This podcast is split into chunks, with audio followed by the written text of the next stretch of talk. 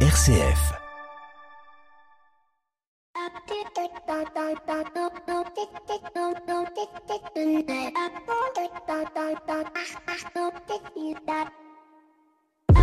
Bonjour à toutes et à tous. Il y a comme un air de printemps. On a l'impression que ce printemps, il est presque là, il frappe à notre porte et je dois avouer que cela fait du bien après une période hivernale un peu dense, mais qui ne s'achèvera que dans un petit mois. Et oui, et oui, je peux vous dire dans un petit mois puisque cette année, il n'y a que 28 jours au mois de février, nous faisant ainsi basculer rapidement, trop rapidement peut-être dans le mois de mars, le mois du printemps, le mois de la renaissance et cela tombe bien puisque la semaine prochaine, nous entrons dans le carême, un temps où certains d'entre nous vont entamer la dernière ligne droite vers la renaissance dans l'eau du baptême, un long parcours pour ces hommes et ces femmes qui un jour ont reçu la grâce de la foi et qui, tel Saint Pierre, ont décidé de tout laisser sur le rivage pour suivre le Christ. Une renaissance qui parfois peut s'apparenter à un coming out, faisant peser le risque au moment de l'annonce de voir des amitiés, des relations professionnelles, des relations familiales se modifier. Certains s'écartent de vous, d'autres se rapprochent, d'autres encore s'interrogent et souhaitent cheminer avec vous. De nouvelles rencontres se font, de nouvelles amitiés se nouent, tout en découvrant l'Église traversée par ses joies et ses tempêtes.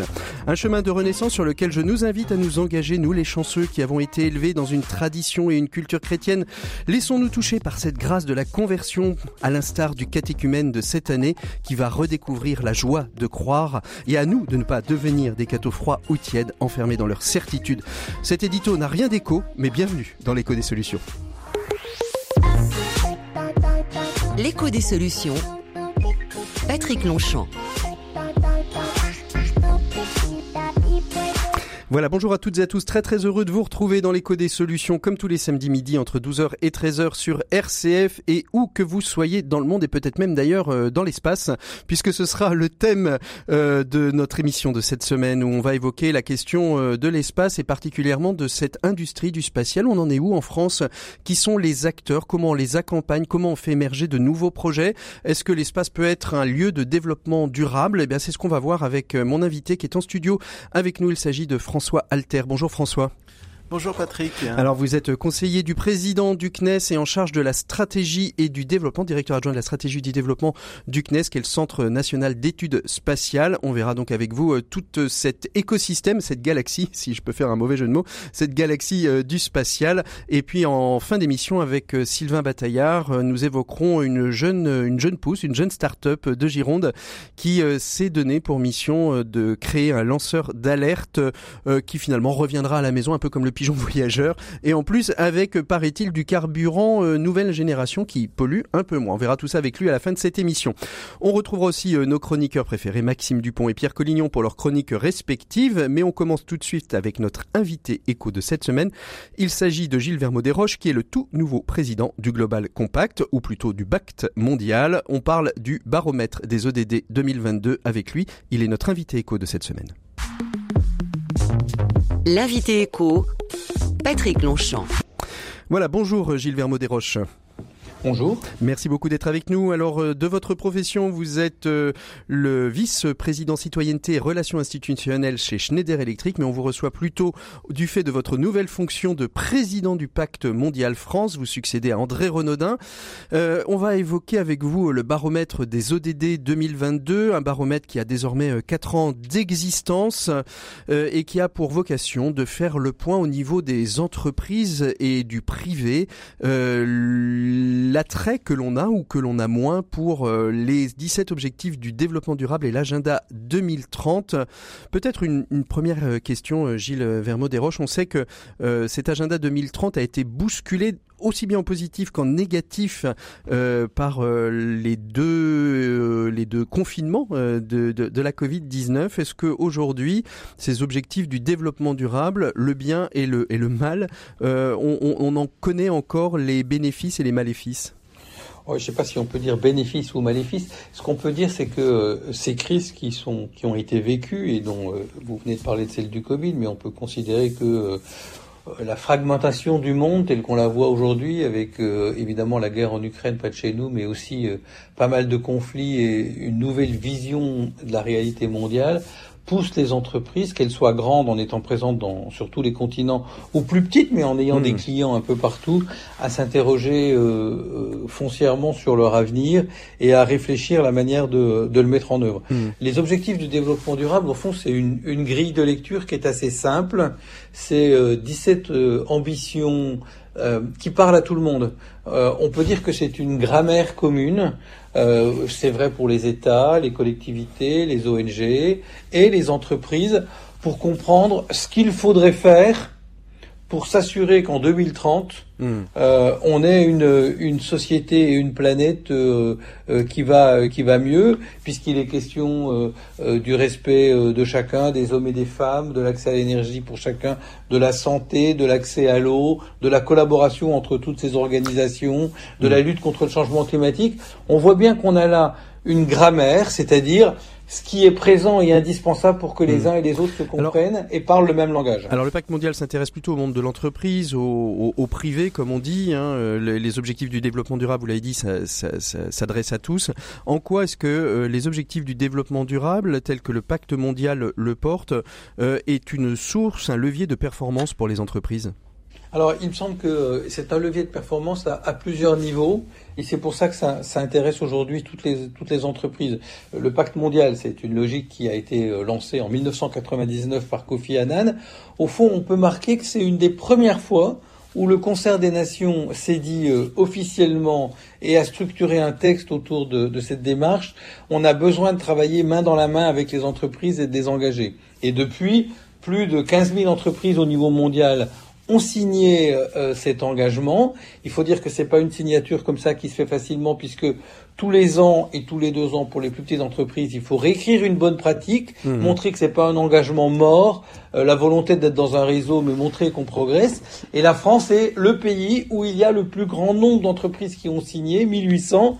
C'est dire que quand on dit 1800 entreprises, on parle évidemment des très grandes entreprises, mais on parle d'entreprises beaucoup de TPE, plus petites, de PME, qui euh, considèrent que c'est important pour elles. Mmh de comprendre ce que sont ces objectifs du développement durable. Important pour elles pour trois raisons. Une première raison, c'est que la plupart de nos entreprises sont dans des chaînes de valeur, partenaires les unes avec les autres, et que de fait, il est souvent question, quand on parle d'une responsabilité d'entreprise, d'engager ses fournisseurs ou parfois ses clients. Et donc, euh, cette grammaire commune, ces ODD, et le dialogue qu'une entreprise peut avoir lorsqu'elle veut rentrer dans une logique de progrès et de responsabilité avec ses fournisseurs. Mhm. si, si, je peux me permettre deux autres sujets très rapidement. Le sujet de l'attractivité de l'entreprise, c'est vrai pour les petites et les grandes entreprises. On dit aujourd'hui qu'on on rentre dans un monde où il y a une certaine rareté qui a changé de côté. Hier, c'était la rareté de l'emploi. Aujourd'hui, c'est plutôt la rareté euh, des personnes qui sont disponibles sur le marché pour travailler. Et ben là aussi, être une entreprise qui montre son intérêt au bien commun, qui par ces mots-là explique un petit peu dans quel cadre on va travailler, c'est sûrement une partie de la différenciation. Et puis le troisième point, il n'y a pas d'entreprises qui réussissent aujourd'hui et qui sont sûres que c'est pour toujours. Les 17 objectifs du développement durable, c'est 17 questions que stratégiquement une entreprise peut se poser en se disant qu'est-ce que je peux faire de cette question pour faire évoluer ma stratégie pour apporter comme le colibri ma contribution à la résolution mmh, de ces objectifs du développement durable et donc se poser les bonnes questions. Alors la, la question que, qui, qui, émerge souvent du, du, du baromètre euh, des, des, des, ODD, c'est la question aussi de la euh, de la visibilité parce qu'en effet on parle d'une grammaire commune, mais on sait très bien et on, on, on, perçoit bien aussi dans la société que les 17 ODD finalement sont assez peu connus. Vous parliez des, des fournisseurs quand une entreprise arrive avec en disant nous euh, on a comme grille de lecture de notre stratégie les 17 objectifs du, du développement durable ça parle peut-être moins aujourd'hui que si on dit euh, je suis Bicorp ou euh, j'ai une politique euh, stratégique RSE. Est-ce qu'aujourd'hui il y a encore un levier à actionner pour que la notion de DD, d'objectif du développement durable, de liaison entre les objectifs soit mieux connue Est-ce que le baromètre fait rejaillir ça ou est-ce qu'on est plutôt aujourd'hui en progression? Ah ben, en tous les cas, le baromètre fait, jaillir une, trajectoire, parce qu'au fond, euh, chaque sondage ne vaut que par euh, euh, sa proximité avec les sondages précédents et pour voir qu'est-ce qui évolue en face des mêmes questions. alors, de fait, ce sondage est fait auprès des, des 1800 entreprises françaises qui sont adhérents au pacte mondial, c'est-à-dire qui, quelque part, font le choix, qu'elles soient petites en région, grandes, internationales, etc., de se mettre dans cette synergie pour partager des bonnes pratiques et considèrent que les enjeux de développement durable sont euh, une boussole hmm. pour la stratégie des entreprises et un avantage pour son attractivité. Eh bien, au milieu de cela, c'est vrai que les objectifs du développement durable sont euh, de, de mieux en mieux intégrés et connus. Quand on dit que 82% des entreprises, particulièrement des PME, euh, disent que ça va les aider à se différencier, que ça va les aider à, à mieux montrer qu'elles comprennent les, les, enjeux auxquels on doit tous faire face, que 74% euh, disent que euh, c'est un sujet important à intégrer dans l'entreprise pour la stratégie, pour la gouvernance, mais aussi dans la relation avec mmh. les fournisseurs, que 99% de ces entreprises disent connaître les ODD. les ODD, c'est un sujet comme je le disais, assez simple. Moi-même, mm. euh, euh, chez Schneider Electric, c'est un sujet qu'on a pris en compte depuis très longtemps. Et de fait, dont je découvre que ça permet de regarder des angles morts de la stratégie sur des sujets auxquels on n'aurait pas pensé au regard de l'activité qu'est la nôtre, mais finalement en y réfléchissant, euh, on amène euh, euh, de, la nouveauté et de l'intérêt. Et puis deuxièmement, de fait, je crois que la, grande ambition, c'est de ne plus faire de ces ODD des actes de différenciation, mais des actes de partage dans les chaînes de valeur. Quand on regarde les enjeux de développement durable, hmm. hier, la grande question, c'était comment je vais les mettre en œuvre et je serai meilleur que les autres. À partir de, j'ai envie de dire euh, maintenant, enfin les, années dans lesquelles on est, on sent bien que ce qui est attendu, c'est des collectifs de chaînes de valeur. Hmm. Ce qui est attendu, c'est de créer des coalitions d'acteurs engagés pour tous ensemble faire une proposition euh, plus locale, euh, plus citoyenne, hmm. plus verte. Et donc les ODD sont une manière de s'approprier les grands enjeux. Pour, pour terminer, euh, Gilles Vermeau Roches, euh, quel est le grand enjeu euh, pour vous euh, en 2023 sur la question des objectifs du développement durable? S'il y avait un enjeu à, à, relever, un défi, ce serait lequel? Oh, bah, je, je, vais, je, vais, répondre par quatre. non, je vais vous dire, il y a deux enjeux. Le premier grand enjeu, c'est que ça y est, on a intégré ce sujet. Probablement que 2030, c'est demain matin et qu'on sait tous qu'il faudra aller plus loin sur, sur ces sujets. Il ne faut pas utiliser les ODD comme un traducteur a posteriori de ce que fait une entreprise, mhm. mais plutôt les prendre comme un élément de stratégie euh, au début comme un mm. élément de stratégie et réfléchir à partir d'eux mm-hmm. plutôt que dire tiens on fait ça ça ça on peut le mettre dans tel ou tel ODD c'est bien plus efficace de les garder les 17 parce qu'il y a une cohérence mm-hmm. et euh, euh, de partir de cela. Et puis le deuxième point moi je suis très impressionné par le fait que tout le monde va répondre à votre question. Évidemment c'est la question du climat. J'écoutais euh, votre introduction c'est intéressant. Euh, le printemps est là et on l'attend tous. Mais malheureusement l'hiver n'a pas été très froid. Euh, et, et on voit bien qu'il y a une une, nécessité pour nous-mêmes aujourd'hui. Et quand on parle de ça, on ne parle pas seulement du climat de nos petits-enfants comme on, a su le faire euh, jadis, on parle de, ce qui se passe maintenant et qu'on est tous capables de, repérer. Ça fait un mois qu'il n'a pas plu en France, etc. etc. Et on, sent évident que ce sujet est là. Mais je suis très intéressé de voir que pour ces entreprises-là, mm-hmm. au même niveau, travailler sur euh, qu'est-ce que c'est que le travail décent Comment, euh, lorsque c'est nécessaire, on parle de droits de l'homme, de droits humains, de lutte contre euh, le travail forcé, etc. Et ici, de, de, de bien-être au travail. Et comment on lit travail décent et croissance économique, hmm. c'est arrivé à peu près au même niveau en cohérence avec les enjeux de bien-être et d'égalité professionnelle et d'égalité entre les sexes. Vous voyez, il me semble que Évidemment, le climat est, est, sur la table de tout le monde. Chacun d'entre nous pour essayer de faire euh, notre part en considérant que certainement d'autres doivent en faire des plus grandes parts, mais si chacun y met un petit peu, ça contribuera à pousser tout le monde. Et en même temps, que la dimension sociale est importante, il n'y a pas de responsabilité qui n'avancerait que sur une jambe. Exactement. L'environnement et le climat. La deuxième jambe, qui est celle de l'humain, de euh, sa protection, de sa mise en valeur, de la formation des uns et des autres. C'est un sujet où les entreprises sont aussi l'agenda des solutions. Elles le sont évidemment par les innovations et les ODD en poussent sur un certain nombre de sujets fondamentaux liés à l'eau, à l'eau, au climat, à l'énergie, etc., à l'agriculture. Mais, sur les volets humains, elles sont aussi l'agenda pour chacun. Il faut laisser personne Exactement. Et c'est tout le chemin, que ce soit ici ou partout dans le monde. Exactement. C'est toute l'intelligence de, de, ces 17 objectifs du développement durable, c'est de ne pas se concentrer sur l'un, mais de bien démontrer que tout est lié. Merci beaucoup Gilles Vermeau Desroches, président du Pacte mondial, d'avoir été notre invité écho de cette semaine. Nous, on continue tout de suite avec Pierre Collignon pour la chronique des entrepreneurs et dirigeants chrétiens. Pour une économie du bien commun, la chronique des entrepreneurs et dirigeants chrétiens, Pierre Collignon. Et on retrouve Pierre Collignon pour la chronique des entrepreneurs et dirigeants chrétiens. Bonjour Pierre. Bonjour Patrick. Merci beaucoup d'être avec nous. Alors il y a quelques mois, le pape François réunissait à Assise près de 1000 jeunes économistes, entrepreneurs et acteurs du changement venus de 120 pays pour euh, le Saint-Père. Ces jeunes sont appelés à devenir artisans et bâtisseurs de la maison commune. Quelle était l'intention du pape Pierre? C'est la marque de ce pape d'être toujours là où ça, fait un peu mal. Dans ses journées à Assise, il a donc incité les jeunes à devenir des artisans et des bâtisseurs de la maison commune, comme vous le disiez, tout en ayant bien conscience que cette maison tombe en ruine et qu'il faut bâtir une économie respectueuse de la terre et une économie de paix. Alors comment un mouvement comme les EDC reçoit-il un tel message? Et est-ce que vous, euh, Pierre, vous vous sentez euh, concerné? Oui, bien sûr, nous n'allons pas regarder euh, la paille qui est dans l'œil des autres et refuser de voir la poutre qui est dans la nôtre, n'est-ce pas? Tous nous avons des responsabilités dans les graves difficultés de notre temps, et même si aux EDC nous sommes pétris de la pensée sociale chrétienne, nous devons nous sentir concernés et remettre en cause probablement nos modèles de, développement. Le pape François nous exhorte d'ailleurs à accepter le principe éthique universel selon lequel les dommages doivent être réparés, et pour cela il nous faut apprendre à faire des sacrifices dans des modes de vie qui ne sont toujours pas durables. Alors voilà qui est bien, mais, mais comment faire exactement, Pierre?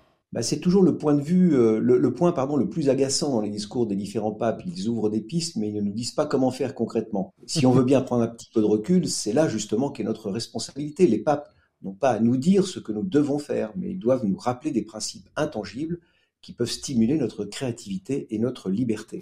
Et alors, quelles sont ces pistes données par le pape François? Le pape nous propose trois pistes euh, que je vous énonce la douceur de la nature, l'aspect social et le capital spirituel.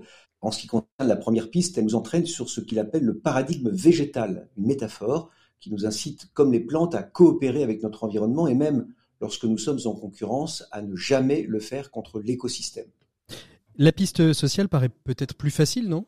Non, car le pape établit un lien entre le cri des pauvres et celui de la terre, et il nous affirme, je le cite, que lorsque nous œuvrons à la transformation écologique, nous devons garder à l'esprit les effets que certains choix environnementaux ont sur la pauvreté et il nous invite à privilégier ceux qui réduisent la misère et les inégalités.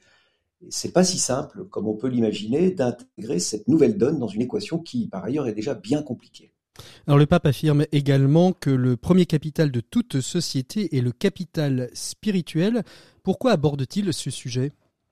C'est parce qu'il a très bien compris, je crois, la quête spirituelle dans la jeune génération et qu'il s'inquiète de voir les jeunes souffrir de ce manque de sens et de ce précieux capital spirituel qui est invisible, mais comme il le dit, qui est plus réel que le capital financier ou technologique.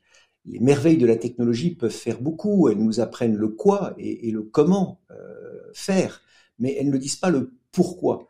C'est alors que nos actions deviennent stériles et ne remplissent pas la vie, pas même la vie économique. C'est pourquoi nous dit le pape François, il est urgent de reconstituer ce capital spirituel essentiel. Merci beaucoup Pierre Collignon. Nous on fait une pause musicale dans l'écho des solutions. On se retrouve la semaine prochaine et tout de suite après la pause, eh bien, on se retrouvera avec notre invité François Alter pour évoquer le business de l'espace.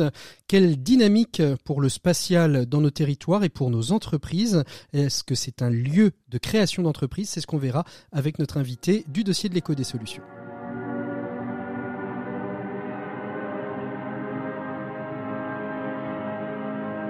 Before I reach the sky above, I'll stretch my hands forever young. Catching the one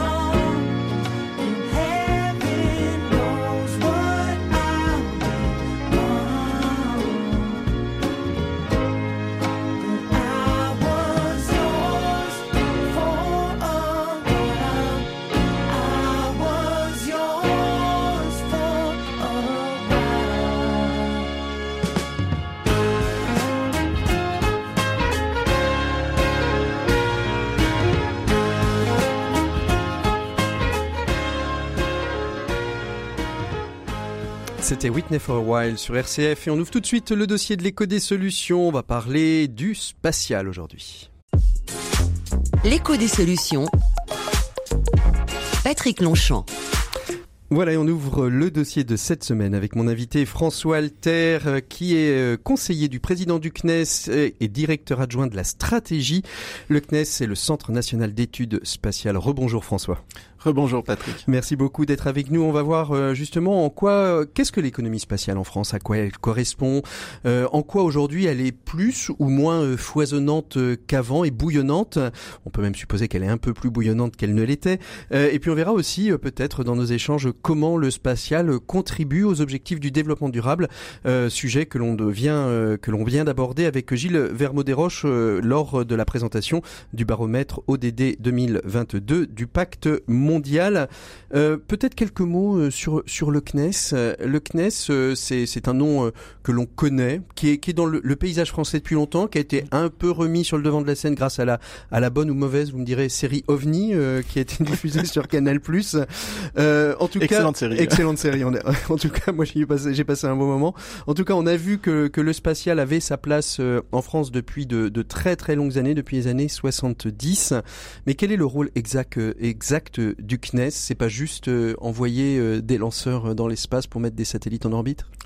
Écoutez, euh, le, le, CNES a fêté ses 60 ans l'année dernière. Alors 60 ans, alors comme toute bonne institution française, je dirais, a été créée par le général de Gaulle. Mm-hmm pour permettre à la France effectivement d'accéder euh, à l'espace, effectivement d'envoyer des satellites et et aussi euh, et aussi de, de, pouvoir profiter finalement de l'utilisation de l'espace à la fois pour des raisons scientifiques, Mhm. pour des raisons, euh, je dirais, gouvernementales et militaires. Il y, a, il y, a, des éléments de défense très importants. Euh, et puis, et puis, euh, de façon à euh, pouvoir développer une économie euh, liée au spatial euh, au niveau civil avec des éléments qui sont qui sont extrêmement importants pour la vie quotidienne. C'est-à-dire que le spatial permet notamment de de euh, prodiguer finalement de la connectivité, donc euh, connecter euh, de, GPS par exemple. Il n'y aurait pas de spatial aujourd'hui. On pourrait pas utiliser les, les, services GPS dans nos villes, par exemple. Exactement, exactement. Ça c'est une deuxième fonctionnalité après la connectivité, qui est le géopositionnement et la navigation. Donc on, mm. on utilise effectivement ces, ces, potentialités chaque jour, je pense, pour des, des, des, des, millions de nos concitoyens. Et puis il y a aussi un un, aspect très important qui est l'observation de la Terre, mhm. euh, observation qui euh, est très très liée à nos questions euh, de, de, climat. On a parlé effectivement de climat, d'ODD, et maintenant les, les, auditeurs savent ce que sont les ODD. on leur en parle souvent. Hein, donc, on, on, on l'évoque souvent les ODD. Et donc il faut se rendre compte que le spatial c'est le thermomètre mhm. de la Terre et mhm. que en fait, la Terre a besoin d'espace, hein, c'est-à-dire que dès qu'on est à quelques centaines de kilomètres de la Terre, on est capable de voir euh, d'un coup d'œil euh, finalement notre magnifique planète, se rendre compte euh, de sa beauté, de sa fragilité aussi, et le spatial a contribué très fortement à la prise en compte des, des questions écologiques. Il y a, il y a, il y a un enjeu aussi géopolitique, géostratégique. bon, évidemment, l'actualité de, de, ces derniers jours, ça a été les ballons, les ballons explorateurs venus de Chine qui survolent les États-Unis.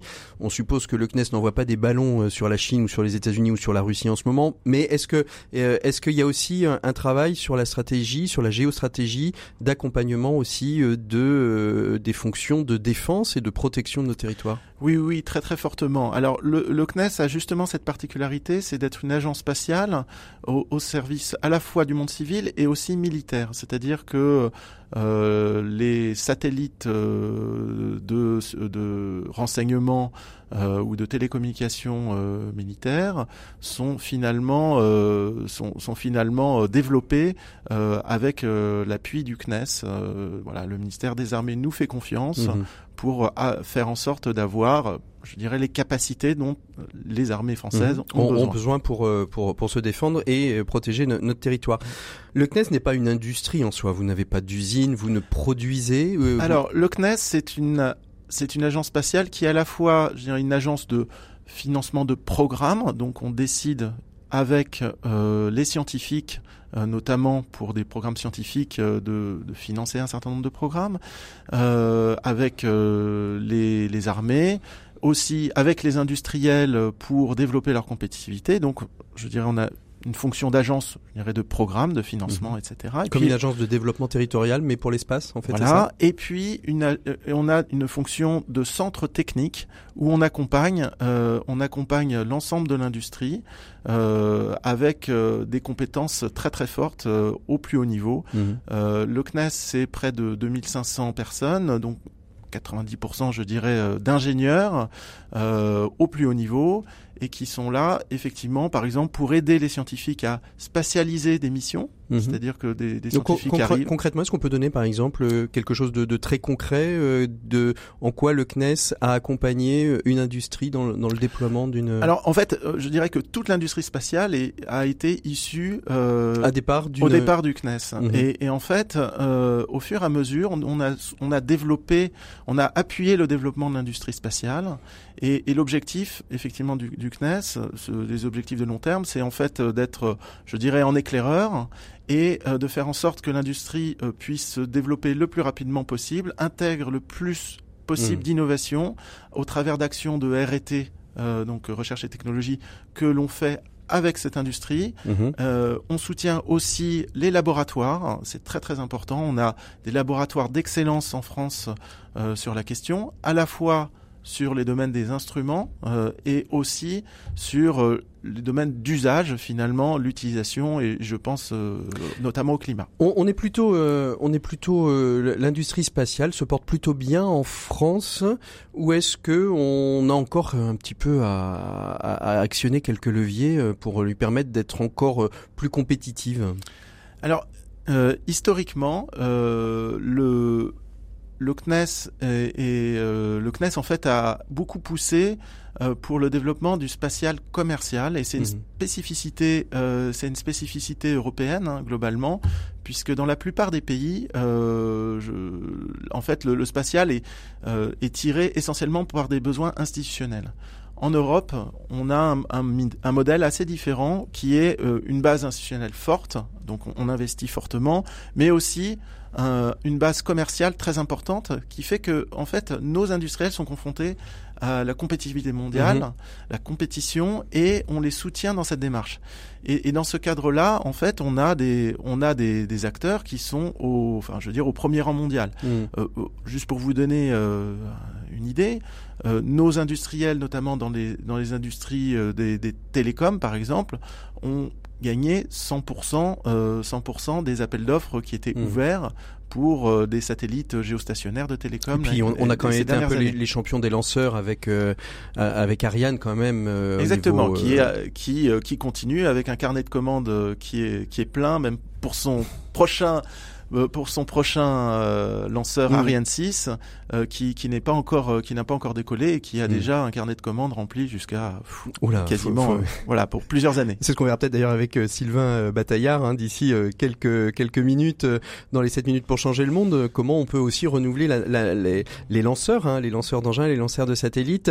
Le, le, marché le marché du, du, du, du spatial, en tout cas la création de start-up ou d'entreprises dans le domaine du spatial on a le sentiment qu'elle s'accélère en, ce moment. Vous me disiez en préparant cette émission, quand vous étiez arrivé à vos fonctions, il y avait peut-être une ou deux entreprises qui se créaient par mois euh, et par an, par an, pardon, et on en est plutôt tous les deux ans, voire tous les deux ans, et que là on est plutôt à une ou deux par mois, hein, c'est ça qui apparaissent. C'est une par semaine. En par semaine. Euh, oui, on, accompagne la création d'une entreprise par semaine, c'est absolument gigantesque.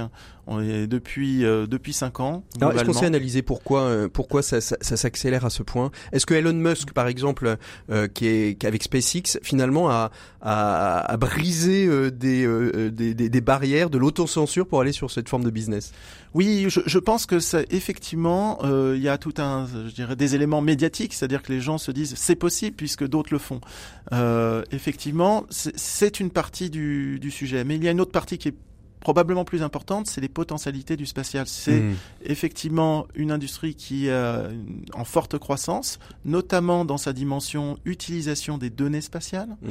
Euh, quand on dit qu'il y a une entreprise euh, qui se crée euh, dans l'économie spatiale, c'est quand même aux deux tiers euh, des gens qui vont prendre de la donnée spatiale et l'utiliser dans différents secteurs d'activité, que ce soit l'agriculture, euh, les assurances, la mobilité, etc., etc., la, la santé.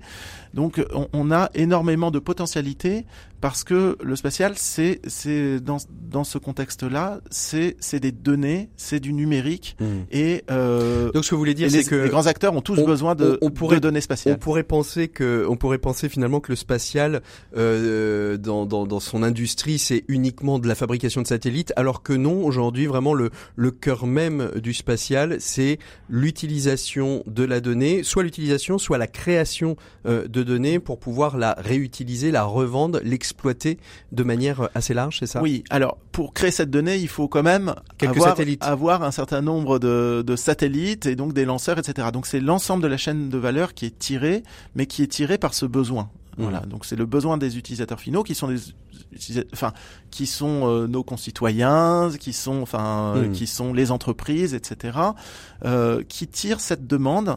Et euh, en même temps, on a des, euh, on, on a des évolutions technologiques très importantes qui font que, en fait, il y a une baisse des coûts grâce à la miniaturisation, notamment Mhm. des satellites. C'est- La météo, c'est-à-dire qu'aujourd'hui, on peut, on, on dit qu'on peut fabriquer finalement un, un satellite dans, dans, dans son garage, parce que là où ça prenait peut-être l'espace du studio dans lequel on était aujourd'hui, voire même du hall d'accueil de chez euh, de, de chez Bayard, euh, aujourd'hui, euh, un satellite, grâce à miniaturisation, est beaucoup plus facile à fabriquer. Alors oui, certains satellites. Alors on, on continue, tous. on continue un peu avec des, des, on Des continue des gros, des gros, euh, effectivement, des minibus. On a des minibus, on a des machines à laver et on a aussi des boîtes à chaussures. En Mhm. fait, euh, chacun, chaque typologie a un intérêt. Euh, si on, on utilise effectivement euh, un, un minibus, il s'agit euh, le plus souvent donc de, de gros satellites qui sont mis en orbite géostationnaire à 36 000 km de la Mhm. Terre et qui et, et cette orbite est très spécifique. Elle, elle permet de d'avoir un satellite qui, qui reste fixe, Fixe, stable, stable. et géostationnaire. quoi. voilà, géostationnaire. Mhm. Et euh, et, euh, et je dirais euh, c'est c'est une orbite très importante et qui continue à, à se développer. Et au-delà de ça, on a, euh, je dirais, euh, pour pour avoir euh, de plus en plus de données avec des, des pour le pour le domaine des télécoms Mm, des mm. temps de latence qui sont le qui sont le, le plus le plus réduit ou dans le domaine de l'observation de la Terre pour euh, être au plus proche de la Terre pour pouvoir prendre je dirais des photos euh, avec une- la meilleure résolution possible eh bien on a des constellations qui se mettent en place, c'est-à-dire non pas un satellite qu'on envoie, mais plusieurs dizaines, plusieurs centaines, voire plusieurs milliers de Ah, C'est satellites. ce qu'on voit de temps en temps passer l'été, la, la, la petite myriade de satellites qui, euh, qui fait le tour de la Terre. Je sais pas, de temps en temps, moi au-dessus de chez moi, je les vois passer. Ils sont une, une dizaine euh, et ils sont très très visibles à ce moment-là. Oui, euh, voilà. Donc euh, Ça fait partie de ces- ça fait partie de ces de ces éléments. Et, et donc c'est donc ces, ces satellites en orbite basse, eh bien, on peut commencer à faire des émissions intér- des missions intéressantes avec des petits satellites. Bien Mhm. entendu, s'ils sont tout petits, ils ont ils ont peu de puissance, ils ont peu de fonctionnalités. Mhm. S'ils sont plus gros, on peut faire plus de choses. Mais euh, ça réduit le coût unitaire et ça permet à des acteurs euh, notamment des startups, de démarrer en fait, de démarrer, d'avoir un premier satellite Mhm. avec euh, des coûts réduits. Par Mhm. contre, quand on raisonne dans un système, il faut plusieurs dizaines, centaines de satellites, donc euh, ça peut être des investissements qui Alors sont co- très comment, importants. comment on accompagne ce, cet écosystème? Parce que qui dit accompagnement dit aussi euh, levée de fonds, dit euh, structuration des stratégies, etc. Le CNES aussi euh, peut accompagner euh, ces, ces jeunes pousses et de quelle manière elle le fait? Oui, alors on a mis en place un, un programme qui s'appelle Connect Backness, qui a vocation à appuyer, euh, appuyer euh, les nouveaux entrants dans le spatial. Alors, Mhm. nouveaux entrants, pour nous, c'est soit des gens qui viennent pas du tout du monde du spatial, donc on fait, euh, on, on- a, on, a des accords de coopération qu'on a mis en place euh, avec des petites et des grandes entreprises dans, différents secteurs. Par exemple, CMA CGM, euh, qui euh, qui travaille dans le maritime, euh, avait besoin de, de- de- d'utiliser des technologies spatiales est venu Mhm. vers nous et donc on, on a un accord de coopération. On a là, je, je viens de signer un accord aussi avec EDF sur sur d'autres sujets. Donc on, on voit que c'est des gens qui sont pas forcément dans le spatial qui ont besoin de spatial et donc on, on les accompagne là-dessus. Mhm. Et puis la deuxième chose, c'est effectivement ces nouveaux entrants qui eux vont rentrer dans le spatial, mais euh, mais euh, n'ont pas forcément effectivement euh, à la fois euh, la, La compétence, la connaissance, la connaissance, etc. les, les codes de, de développement et, et, et, je dirais aussi les infrastructures Mhm. euh, qui sont très importantes pour développer du spatial, puisque pour développer euh, un satellite, Sylvain, il- qu'on va recevoir avec Hyperspace, vous les avez accompagnés, vous avez suivi un petit peu leur oui, démarrage? oui, bien sûr, on les connaît, on les connaît très bien, et donc euh, c'est des gens qui ont, avec lesquels on a eu euh, des, des actions de de, de R&T euh, et, euh, et globalement euh, on- sur l'ensemble des, je dirais des, des micro-lanceurs, de segments micro-lanceurs, on a un programme euh, gouvernemental euh, que l'on opère qui s'appelle France 2030, donc qui est un grand programme du gouvernement d'investissement de 34 milliards. Sur le spatial? Et donc sur le spatial, il y a un volet d'un milliard cinq Mhm. euh, pour euh, qui se qui doit se déployer en se focalisant principalement vers ces nouveaux entrants. Mhm. Donc euh, Donc ça veut dire qu'il y a encore un peu de marge. S'il y a des jeunes qui nous écoutent, des jeunes ou des moins jeunes qui ah oui nous oui écoutent, non qui c'est veulent se c'est- c'est lancer vraiment le, le moment. hein. C'est le moment où on peut venir euh, frapper à la porte et proposer, euh, Exactement. proposer son projet. Il- il- euh, avant-hier, j'étais j'étais à Cannes pour euh, la finale du hackathon Act in Space, Mhm. qui est un hackathon international qu'on a mis en place euh, depuis quelques années.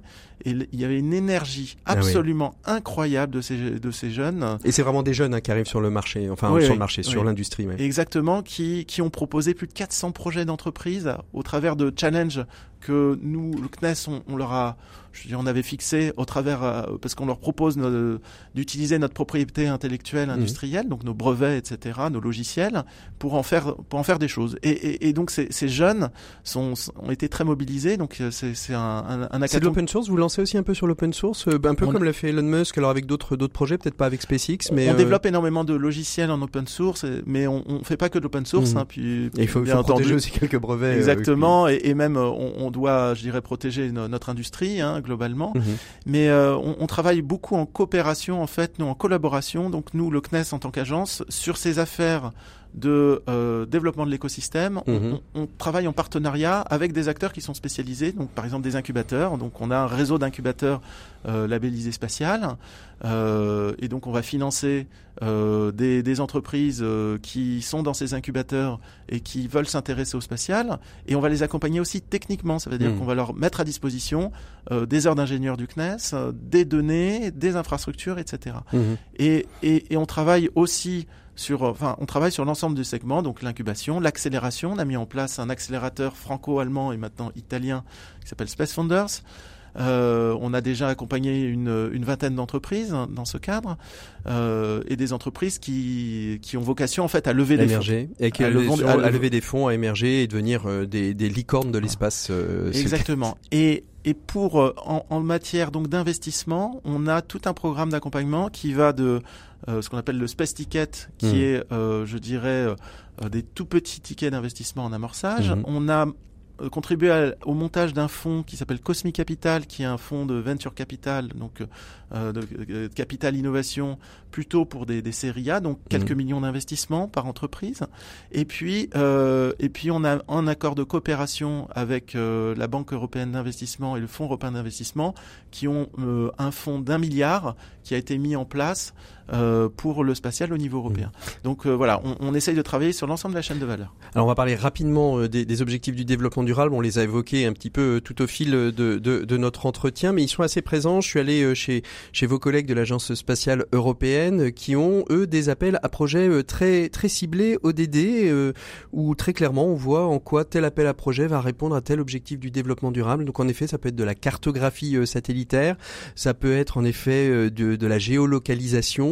Euh, et je suppose que au CNES vous avez aussi euh, une- démarche similaire. Alors déjà, il faut rappeler une chose, c'est que l'agence euh, l'agence spatiale européenne en fait est très fortement liée euh, à, à ses États membres et, et notamment au CNES puisqu'on représente la France dans, dans, le- dans les conseils de l'ESA. Et donc en fait, tous ces programmes de l'ESA sont co-construits en fait avec l'ensemble des États. Mhm. Et, et, euh, et, et, le personnel de l'ESA de manière effectivement à mutualiser au mieux euh, mmh. tous ces sujets à l'échelle européenne. Donc on est très actif au sein de l'ESA, euh, déjà c'est un premier point. Et deuxièmement, effectivement, on a un certain nombre d'initiatives qu'on a pris puisque la France, on est vraiment leader sur ces questions-là. Mmh.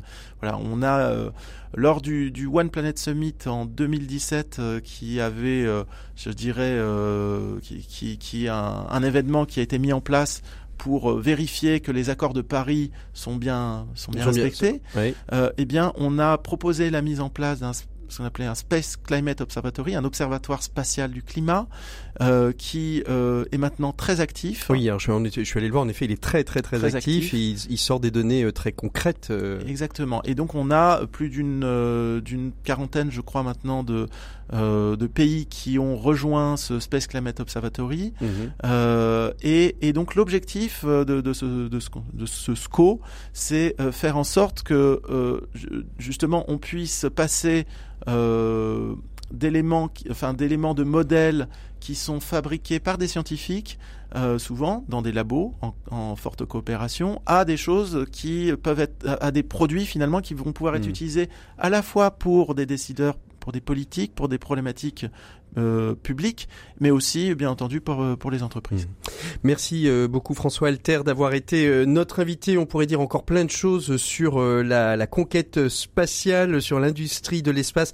Bien évidemment, je voudrais aussi vous renvoyer sur la capsule de l'espace, la capsule de l'espace.com, qui est le podcast réalisé par un de nos techniciens journalistes à RCF Bordeaux, Julien Roulier. Je vous invite à aller l'écouter. Il chronique régulièrement le monde de l'espace sur RCF Bordeaux. On le retrouvera bien sûr sur rcf.fr. La capsule de l'espace.com. Finalement, il n'y a pas tellement de sujets aujourd'hui. Finalement, on, médiatiquement parlant, on en parle assez peu finalement de la question de l'espace, François Alter. Euh, je, je, pense que on, on en parle, quand même. On en, on en parle, enfin, on en parle beaucoup. Euh, notamment, on a, je dirais, une icône. Euh, ah bon, on a Thomas Pesquet, pardon. Thomas Pesquet. le problème, c'est qu'on ressent tout à Thomas Pesquet. voilà, non, mais, mais, mais c'est très utile parce mm. que j'ai pas parlé de ça, mais, mais le, le spatial, c'est aussi un moyen de faire en sorte que les jeunes s'intéressent mmh.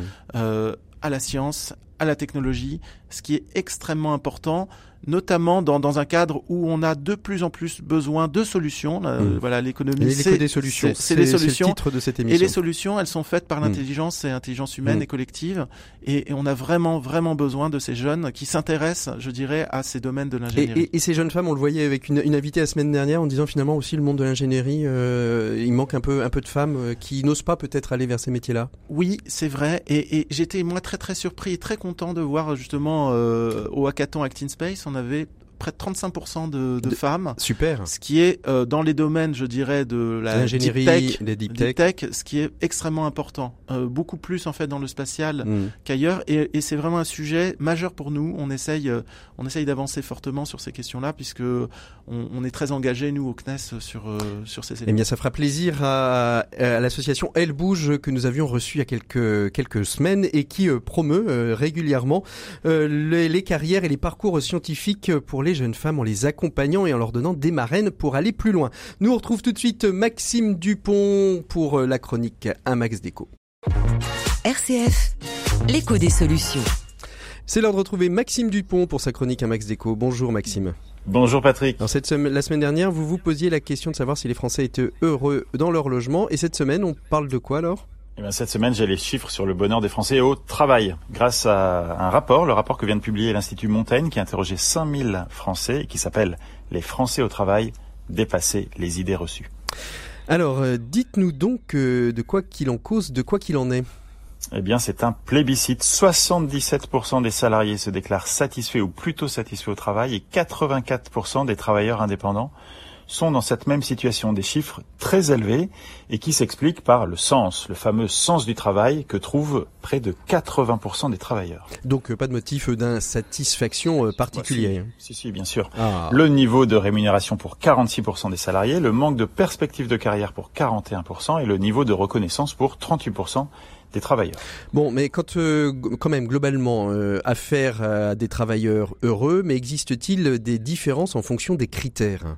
Oui, euh, les, les, tout le monde n'est pas entièrement heureux de la même manière, mais c'est une surprise. Les critères classiques que sont euh, l'âge, le sexe, le secteur d'activité, la taille d'entreprise ou même le type de contrat ne sont pas les plus déterminants. Ce qui compte, ce sont les perspectives de carrière, la reconnaissance les relations avec son patron ou sa patronne et aussi les possibilités de télétravail. Alors justement, le, télétravail, euh, c'est une très grosse évolution aujourd'hui. Hein. Oui, plusieurs chiffres le prouvent. D'après ce rapport, 48% des emplois sont télétravaillables, 40% des travailleurs l'utilisent occasionnellement et 33% régulièrement pour un rythme idéal, selon euh, ces personnes, de 2 à 3 jours par semaine. Alors revenons donc aux conditions de travail. Que nous apprend euh, cette étude, Maxime? Eh bien, ils sont 24% des salariés et 18% des indépendants à déclarer trop travailler. Et ils sont 60% des travailleurs au global qui disent travailler parfois après 20 heures ou bien le week-end. On note, et c'est lié au télétravail, un accroissement de l'intensité ressentie au travail sans que pourtant les horaires travaillés aient augmenté. Ils sont même 31% des salariés à temps plein qui seraient prêts à travailler plus pour gagner plus. Alors, euh, est-ce qu'on peut dire qu'ils ont la bougeotte? Eh bien oui, un tiers des Français souhaitent changer d'entreprise dans les deux ans qui viennent et 29% des salariés pourraient même envisager de continuer leur activité sous un statut d'indépendant. Et on conclut euh, avec le rapport avec euh, le sujet du jour qui est la retraite. Oui, alors attention, info scoop. 7, 7% des actifs trouvent que l'âge légal actuel de 62 ans n'est pas assez élevé. Mhm. 41% souhaitent un, aménagement. Des conditions de travail avant le départ à la retraite. Et 48% trouvent que l'âge minimum de départ à la retraite actuel est trop élevé. Des Français heureux au travail donc, mais apparemment pas jusqu'à 64 ans. Exactement. Et puis je vous invite à réécouter la très belle émission qu'on avait faite avec Christine Kiwiki euh, sur euh, pour arrêter de râler au boulot parce que on, a beau dire euh, quand même quand on est au boulot à la machine à café, on a tendance à râler Maxime, non? Vous êtes d'accord avec moi? Oui, mais mais 80% des Français sont contents au bureau donc en fait les gens aiment râler au, bureau. aller au bureau. Merci beaucoup Maxime. On se retrouve la semaine prochaine. Nous on retrouve tout de suite euh, notre invité des 7 minutes pour changer le monde. 7 minutes pour changer le monde. L'écho des solutions. Voilà, on est donc avec euh, Sylvain Bataillard, l'un des cofondateurs d'Hyperspace. Bonjour Sylvain. Bonjour. vous avez créé Hyperspace, une société qui est basée en Gironde. Justement, j'annonçais à la fin du dossier que nous avons un, technicien journaliste girondin, Julien Roulier, qui produit chaque semaine un petit podcast euh, qui s'appelle La capsule de l'espace. Et vous, vous avez décidé de créer une capsule que vous envoyez dans l'espace. C'est un petit lanceur qui s'appelle euh, Hyperspace. Avant peut-être de commencer, euh, Sylvain, comment, comment on en vient en tant que jeune ingénieur à décider de se lancer dans l'industrie spatiale? C'est un rêve de, de euh, suite à des films de science-fiction euh, ou est-ce que ça s'est euh, ça s'est propagé au fur et à mesure de vos études? Vous vous êtes dit tiens pourquoi pas l'espace? Ah, très bonne question. Alors non, je pense que ça, ça commence bien avant. Ça commence quand on est petit et qu'on est un petit peu euh, attiré ou passionné par tout ce qui vole. Mhm. Donc alors, euh, moi personnellement, j'ai commencé mes études en fait dans l'aéronautique, donc les avions. Donc ça vole, mais un peu moins bas. et au fur et à mesure du temps, euh, je me suis passionné pour ce qui vole de plus en plus haut. Et, et, donc en fait, j'ai voilà, j'ai commencé dans l'aéronautique et j'ai bifurqué ensuite dans le spatial où j'ai travaillé chez, chez Ariane Group. Mhm. Euh, et ensuite, bah, des rencontres euh, personnelles et professionnelles ont fait que euh, voilà, je me suis retrouvé entouré de, de, et quand vous arrivez chez, monter une Et quand vous arrivez chez, chez Ariane Group, c'est un désir d'aller vers, vers le spatial ou c'est une opportunité de travail qui fait qu'à un moment donné, on se retrouve chez Ariane Group et que on se prend de passion pour, pour ce secteur d'activité? Non, non, c'est un, c'est un vrai désir euh, que j'avais. Euh, j'aurais pu tout à fait rester euh, dans l'aéronautique, mais mhm. j'ai choisi vraiment de, bifurquer dans le spatial. Alors, vous avez rencontré un certain nombre de personnes pour créer Hyperspace, un lanceur d'alerte qui revient, je disais un peu comme les pigeons voyageurs, on l'envoie et il revient à la maison, c'est ça? Voilà, bah le but maintenant, c'est, je pense que dans le spatial, on peut plus faire de lanceur qui ne revient pas. On est obligé d'avoir une vision un peu plus plus éco-responsable, mhm. donc ça devient compliqué maintenant de faire juste du, du jetable à, l'usage unique.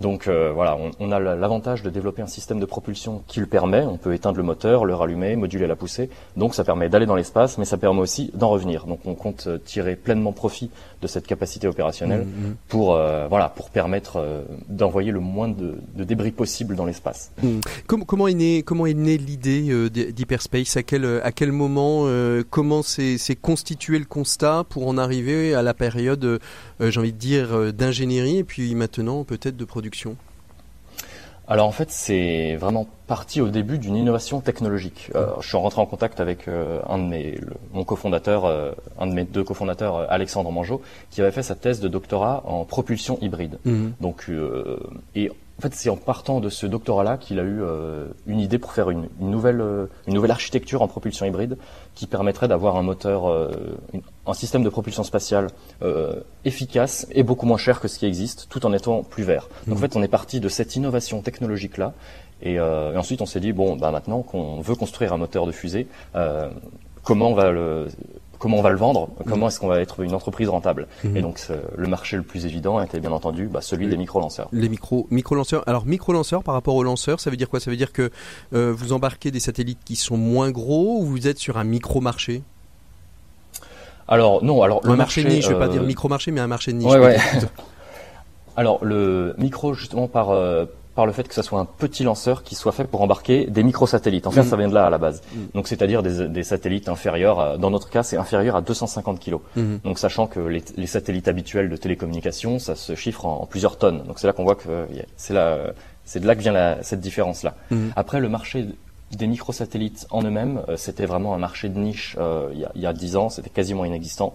Maintenant, c'est le marché qui explose de, de plus en plus. Mhm. ça, veut dire quoi? Ça veut dire que vous êtes obligé de, de, pour lancer euh, pour lancer vos, vos, vos, vos hyperspace, euh, vous êtes obligé de vous êtes obligé d'aller en Guyane, par exemple, d'avoir des, des, des, espaces de lancement où on peut lancer depuis la France aujourd'hui?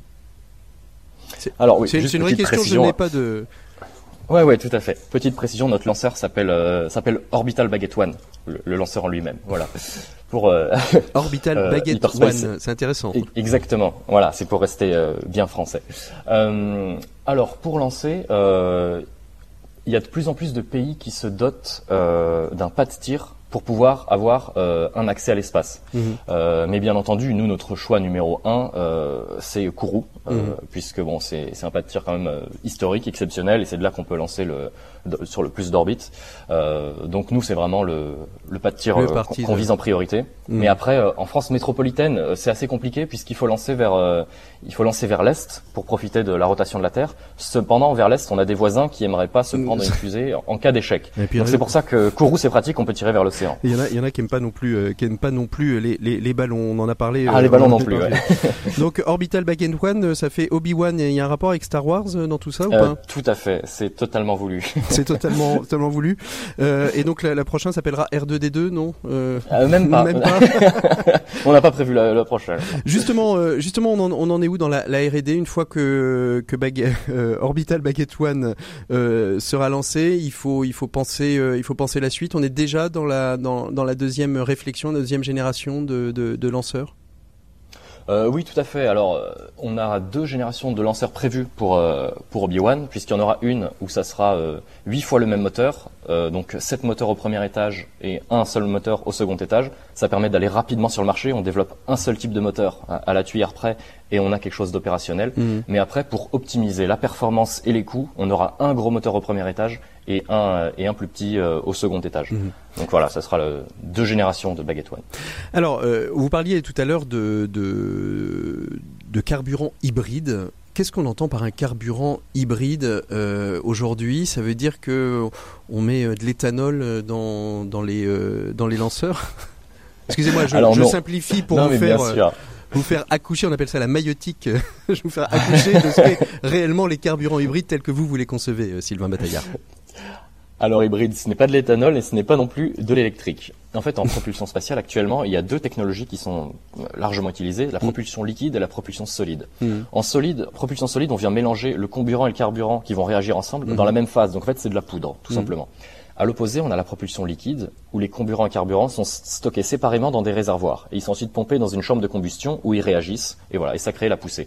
Nous, on est hybride à mi-chemin entre le solide et le liquide. Donc c'est-à-dire qu'on a le comburant euh, qui est stocké à l'état liquide qui est injecté dans une chambre de combustion qui contient le carburant à l'état solide. Ça permet d'avoir les avantages de la propulsion liquide et de la propulsion solide grâce à notre innovation. Mmh.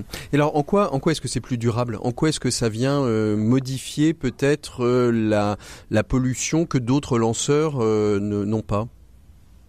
Alors, euh, l'impact vient du fait que notre carburant euh, solide, euh, c'est du, c'est un polymère, donc c'est du, du polyéthylène, euh, qui est issu de la filière du recyclage. Hmm. Donc, euh, on utilise quand même du carburant, euh, donc c'est quand même une fusée qui, qui va cracher une partie de CO2, ça, c'est, c'est inévitable. Cependant, euh, c'est du carbone euh, qui est issu de la filière du recyclage, donc qui n'est pas issu de, de ressources fossiles, euh, sachant que ce polymère-là, il peut être recyclé, voire biosourcé. Donc, c'est-à-dire qu'on recycle des, des déchets verts pour en faire euh, du carburant pour fusée, dans Mhm. notre cas. Mhm. Est-ce que est-ce qu'on peut dire euh, euh, que euh, j'ai posé la question à François Alter euh, tout à l'heure, mais est-ce qu'on peut dire que si et alors je, je passe du tout au tout, mais qu'Elon Musk, Elon Musk avec SpaceX ouvre les chakras d'une jeune génération comme la vôtre pour aller sur le terrain du spatial, là où peut-être il y a quelques années vous ne seriez pas allé naturellement ou aussi facilement peut-être? Je, je pense tout à fait que la, la vague du New Space, comme on appelle ça, euh, a vraiment euh, a vraiment été entamée par euh, par Elon Musk, qui a qui a vraiment lancé une nouvelle façon de faire. Donc c'est la privatisation de l'accès à l'espace euh, et vraiment une nouvelle façon de voir les choses, la réutilisation jusqu'à avant 2010, on en parlait on en parlait parlait pas. pas. Maintenant c'est maintenant c'est devenu l'évidence. Euh, donc c'est il y a eu vraiment un euh, François François est pas tout à fait d'accord. est- Pourquoi François? Oui, euh, le- bah, simplement le, le shuttle euh, était déjà était déjà réutilisable. Euh, ça- après, s'il coûtait très cher là maintenant, C'est c'était pas forcément la meilleure. Enfin, d'un point de vue industriel, c'était pas forcément la meilleure façon, mais c'était déjà existant. Il y avait déjà une vrai. idée en tout cas d'un Et aller-retour euh, d'un Oui, aller-retour oui, de oui. la navette. Non, euh, simplement la, la ouais. démonstration d'une réutilisation, euh, je dirais, euh, à des coûts maîtrisés, euh, là effectivement c'est nouveau. C'est nouveau. Et, et, et sans lui, vous pensez qu'il n'y aurait pas eu cette, cette, euh, cette porte ouverte? Vous y seriez peut-être pas allé, euh, Sylvain? Euh, alors c'est possible, euh, oui je pense, parce qu'en fait le fait que, euh, cette porte ouverte est due au fait que vraiment, je pense qu'Elon Musk est arrivé a mis un, un- un coup de pied dans la fourmilière euh, du spatial. Euh, et donc ça a ouvert vraiment la privatisation euh, de l'accès à l'espace. Beaucoup de startups se sont développées partout dans le monde. Donc c'est vraiment une, un- une explosion de l'industrie spatiale, euh, enfin une prolifération, et Mhm. dans le bon terme, qui n'avait pas lieu jusqu'alors. C'était plus vraiment des acteurs étatiques et historiques euh, qui se gardaient cette activité. Alors quand est- quand est-ce qu'on quand est-ce qu'on voit les, les, les premières baguettes dans l'espace? Alors, bah, pour l'instant, on a déjà des essais au sol de notre démonstrateur euh, Mhm. en cours et qui ont déjà commencé l'année dernière. Le prototype à l'échelle 1 sera testé euh, courant 2023. Le premier vol suborbital fin 2024. Fin et ensuite 2024. l'orbital fin 2025. de fin, Voilà. fin, fin 2025 et euh, pas de souci sur les marchés, ils sont là et à partir du moment où vous serez sur le sur le marché vous-même, ça va se commercialiser comme des petits pains? Alors, très bonne question. Bah, il s'avère qu'il y a énormément de projets de micro-lanceurs, mais on est un des très très rares en hybride. Et parmi les hybrides, on est le seul à avoir cette architecture qui permet d'être moins cher. Mhm. Donc nous, on pense arriver sur le marché et être moins cher que les concurrents. Donc forcément, c'est plus facile pour avoir une part de marché. Merci beaucoup Sylvain Bataillard d'avoir été notre invité Merci des vous. 7 minutes pour changer le monde sur RCF. Nous on se retrouve la semaine prochaine. D'ici là, on peut se retrouver en podcast sur rcf.fr et sur toutes les plateformes dédiées. À très bientôt. Au revoir.